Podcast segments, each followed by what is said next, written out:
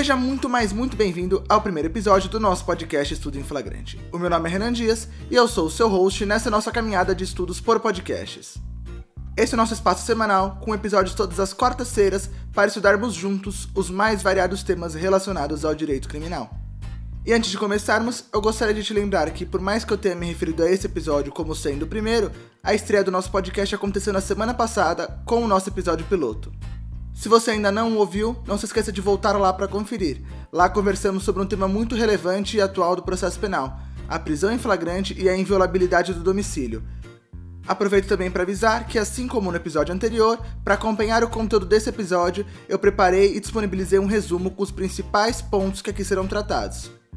Para ter acesso a esse conteúdo exclusivo, convido você a se inscrever no nosso canal do Telegram, que é o nosso espaço fora do podcast para conversarmos, trocarmos informações e experiências. O link para acesso está na descrição desse episódio.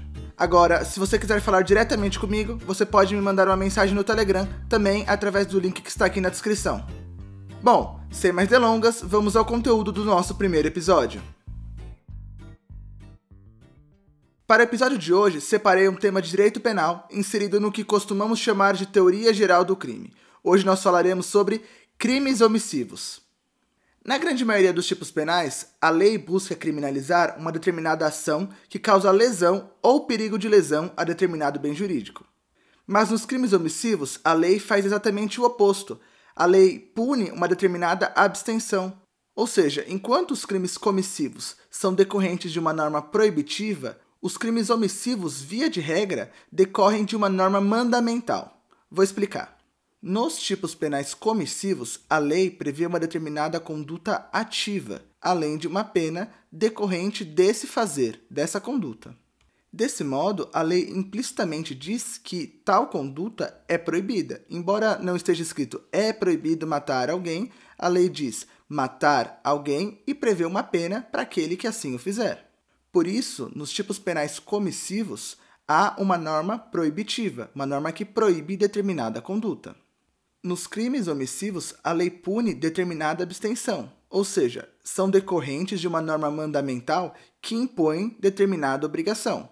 Assim, a conduta criminosa é uma conduta passiva. O agente fica inerte quando deveria agir. O principal exemplo de crime omissivo, sem dúvida, é o crime do artigo 135 do Código Penal, que é a omissão de socorro. Nesse caso, a lei pune a conduta de deixar de prestar assistência, quando possível fazê-lo sem risco pessoal, a criança abandonada ou extraviada, ou a pessoa inválida ou ferida, ao desamparo ou em grave e iminente perigo, ou não pedir, nesses casos, o socorro da autoridade pública. Note que a lei implicitamente diz que todo aquele que se encontra nessa condição tem a obrigação de agir sob pena de incidir nas penas do delito. Esses crimes omissivos são classicamente separados em dois grupos: os crimes omissivos próprios e os crimes omissivos impróprios. Esses últimos também são chamados de crimes comissivos por omissão. Os crimes omissivos próprios são a regra dos crimes omissivos são aqueles que a omissão é expressa na descrição típica do crime. É o caso, por exemplo, do crime de omissão de socorro sobre o qual acabamos de falar.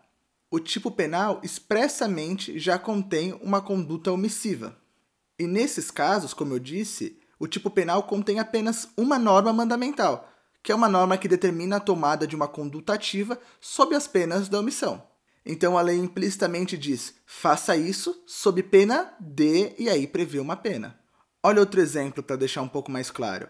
O artigo 319-A do Código Penal prevê uma figura especial de prevaricação.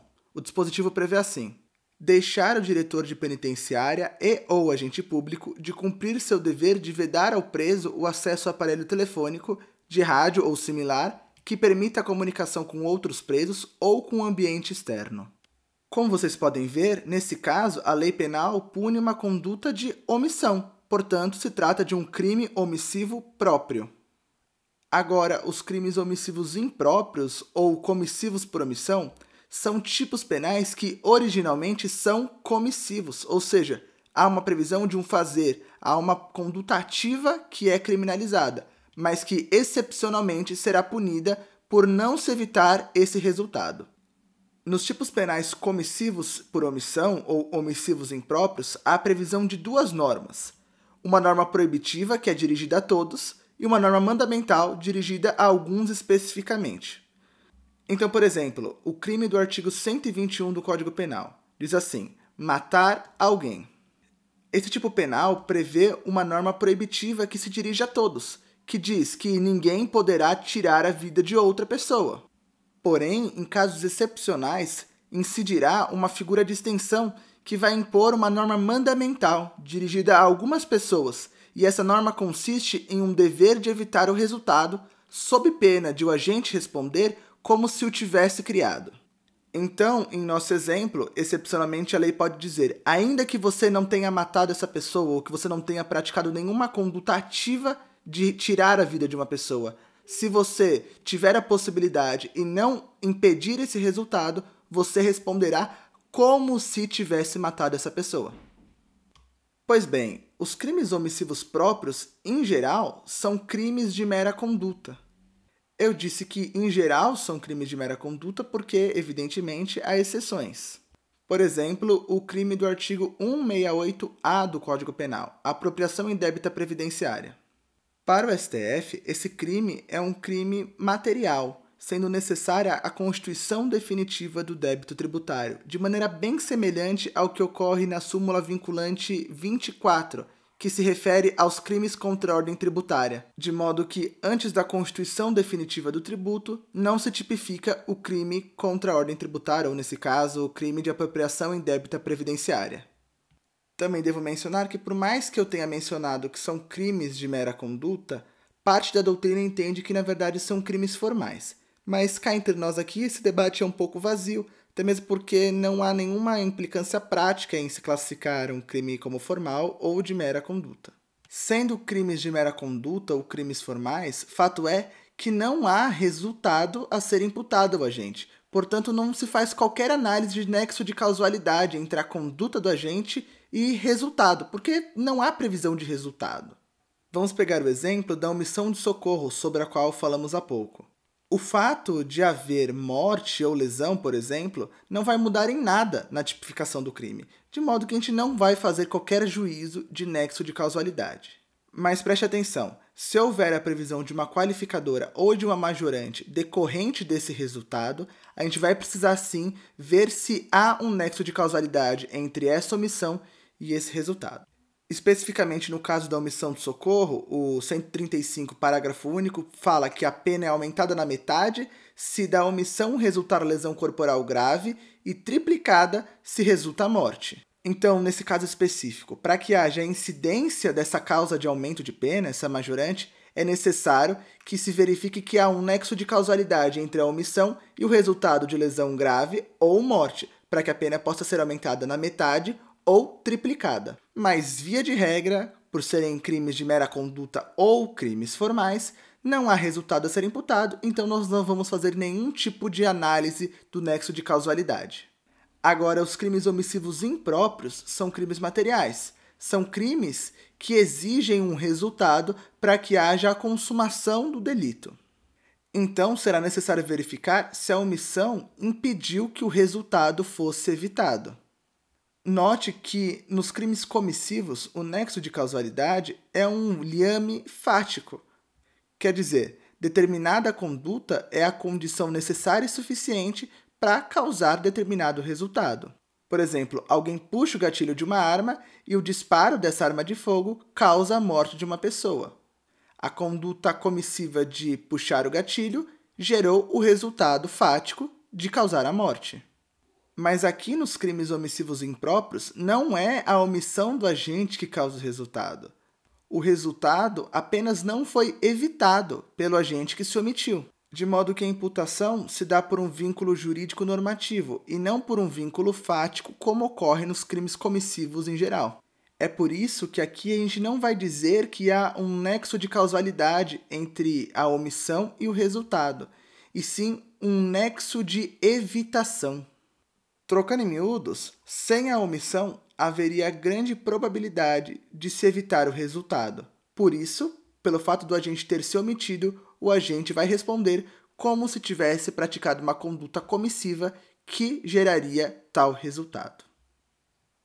Agora, voltando aos crimes omissivos próprios, nós temos que, em regra, eles são unissubsistentes, ou seja, via de regra, eles não podem ter sua execução fracionada em vários atos, de modo que ou o agente se omite ou não se omite. Ao se omitir, o crime está consumado, não se omitindo, o crime não foi praticado.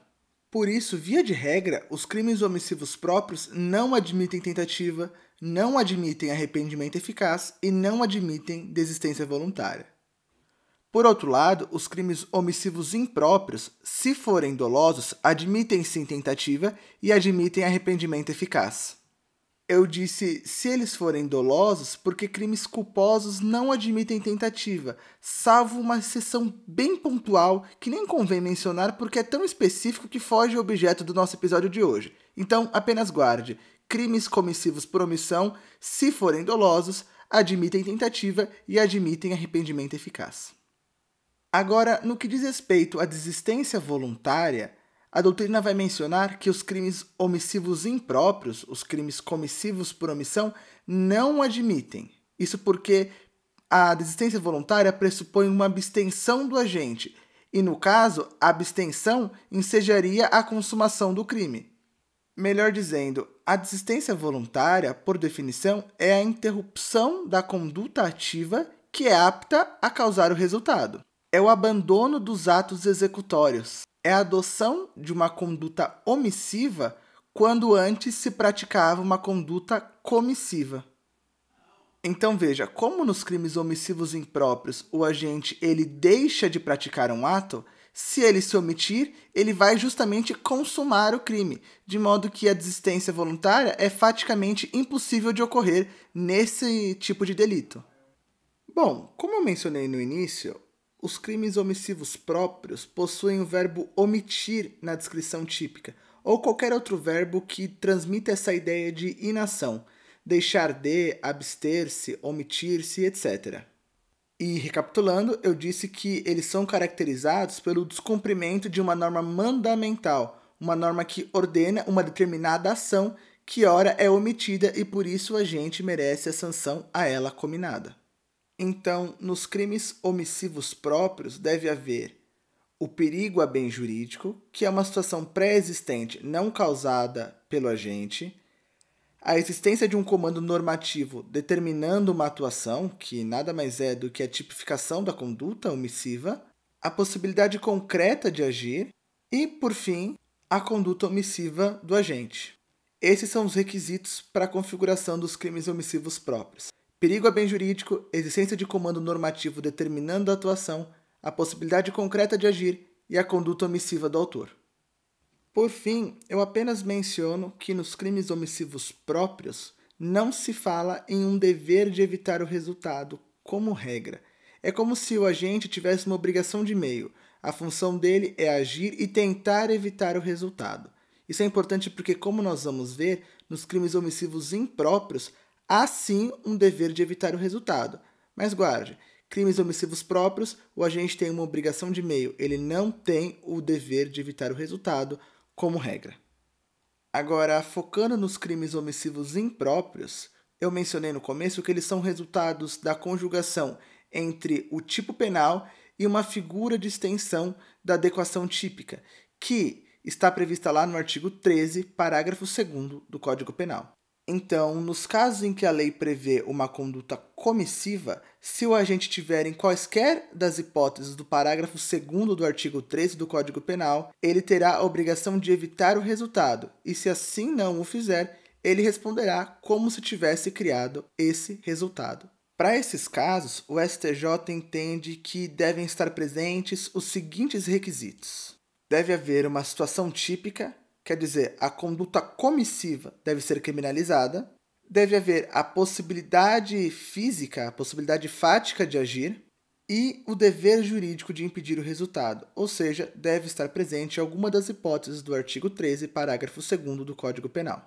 Por fim, a doutrina ainda menciona um último requisito, que é a evitabilidade do resultado. Então, se se evidenciar que o resultado teria ocorrido ainda que o agente não tivesse se omitido, ou seja, que esse resultado não era evitável, não haverá crime.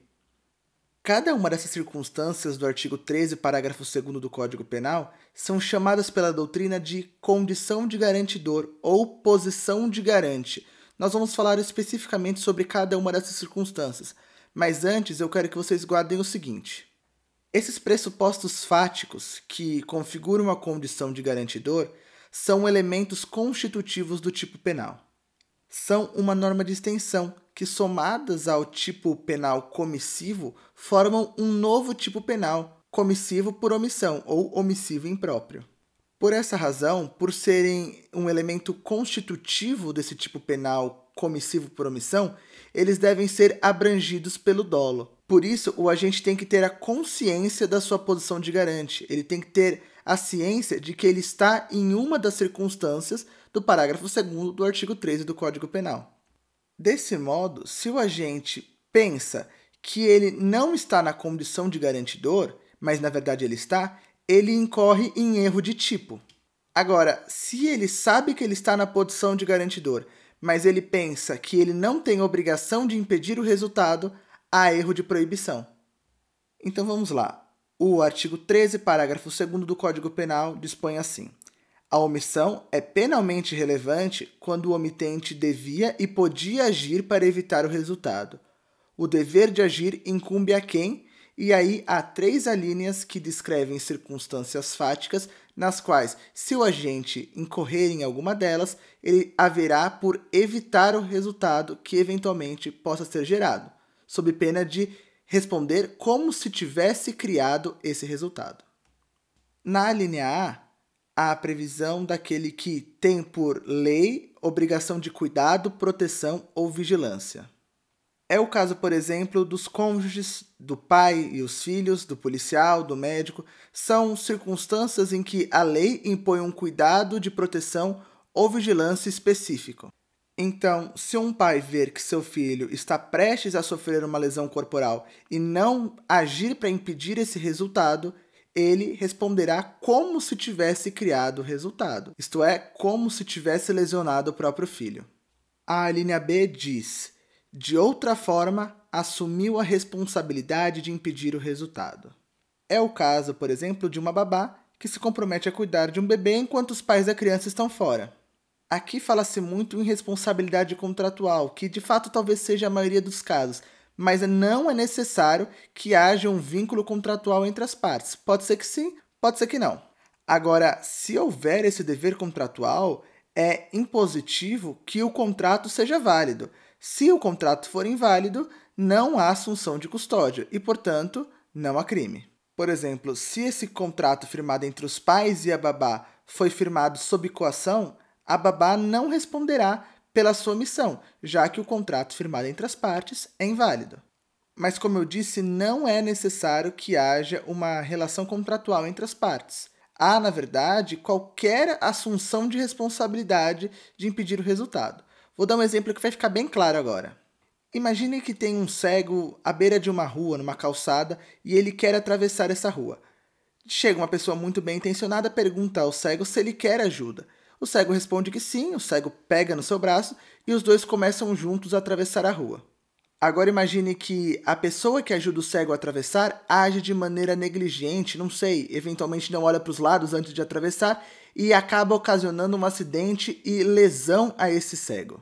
É evidente que, por mais que ele não tenha tomado nenhuma conduta ativa que causasse esse resultado, ele se omitiu em seu dever de cuidado, de modo que, em tendo assumido a responsabilidade, não impediu que houvesse essa lesão, de modo que ele sim será responsabilizado por essa lesão culposa. O racional por trás disso é que a expectativa criada pelo garante cria uma relação de dependência e encoraja a exposição a determinado risco que de outro modo seria evitado. Por fim, a linha C do parágrafo 2 do artigo 13 diz: com seu comportamento anterior, criou o risco da ocorrência do resultado. Nesse caso, a pessoa se torna garantidor porque ela criou ou agravou um risco pré-existente da ocorrência do resultado. Mas se lembre, como a posição de garantidor é um elemento constitutivo do tipo penal, ela deve ser abrangida pelo dolo, de modo que o agente deve ter o conhecimento de que criou ou agravou o risco. Se ele assim o fez, mas não sabia disso, ele não é garantidor e não incide no crime. Essa conduta precedente, que cria ou agrava o risco, poderá ser comissiva ou omissiva, tanto faz. Além disso, essa conduta precedente pode ser lícita ou ilícita, tanto faz. Mesmo agente que age de maneira lícita, causando risco ao bem jurídico penal, tem obrigação legal de evitar o resultado, sob pena de responder como se tivesse ele mesmo agido comissivamente para lesar esse bem jurídico penal.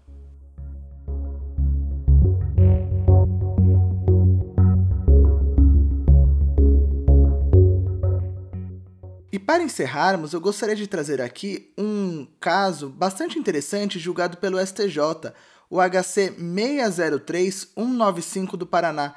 Ele foi julgado em outubro de 2020. Nesse caso, o Ministério Público do Paraná denunciou marido e mulher pela suposta prática do crime de estupro de vulnerável contra as irmãs menores da esposa, ou seja, cunhadas do marido. O marido foi denunciado pela suposta prática de três estupros de vulnerável e a esposa foi denunciada pela prática de um desses estupros por omissão. Mas na denúncia, o Ministério Público entendeu que a condição de garante da mulher decorria da linha A do artigo 13, parágrafo 2 do Código Penal, entendendo que a irmã tinha, por lei, obrigação de cuidado, proteção e vigilância em relação às suas irmãs. Apresentada a resposta à acusação, o juízo de primeiro grau absolveu sumariamente a mulher, entendendo que, como ela era irmã das vítimas, ela não exercia a guarda de nenhuma delas, de modo que não incidia na figura de garantidor. O Ministério Público apelou dessa decisão e o Tribunal de Justiça do Paraná deu provimento ao recurso para afastar essa absolvição sumária, entendendo que, por mais que ela não incidisse na figura de garantidor da linha A, ela poderia, em tese, sim incidir na linha B ou na linha C. A defesa, então, impetrou o habeas corpus no STJ. O STJ concordou com o entendimento do Tribunal de Justiça do Paraná, pois, como o juiz não está adstrito à capitulação jurídica dada pelas partes, em tese, por mais que não se vislumbrasse a hipótese da linha A, poderia sim haver a hipótese da linha B ou da linha C, de modo que a absolvição sumária por atipicidade, aquela do 397, inciso 3 do CPP, não poderia subsistir. Desse modo, por não se vislumbrar uma flagrante ilegalidade que pudesse permitir a concessão da ordem, o habeas corpus não foi conhecido. Esse caso é interessante porque nos lembra que o juiz não está adstrito à capitulação jurídica dada pelas partes, de modo que, por mais que o Ministério Público entenda que a posição de garante decorre de uma das hipóteses, o juiz pode sim entender que decorre de outra, sem que em tese haja qualquer prejuízo ao réu, pois o réu se defende dos fatos e não da capitulação jurídica atribuída pelo membro do Ministério Público ou, eventualmente, pelo querelante. Bom, pessoal, por hoje é isso. Eu espero que você tenha gostado e que esse conteúdo tenha de alguma forma agregado valor a você.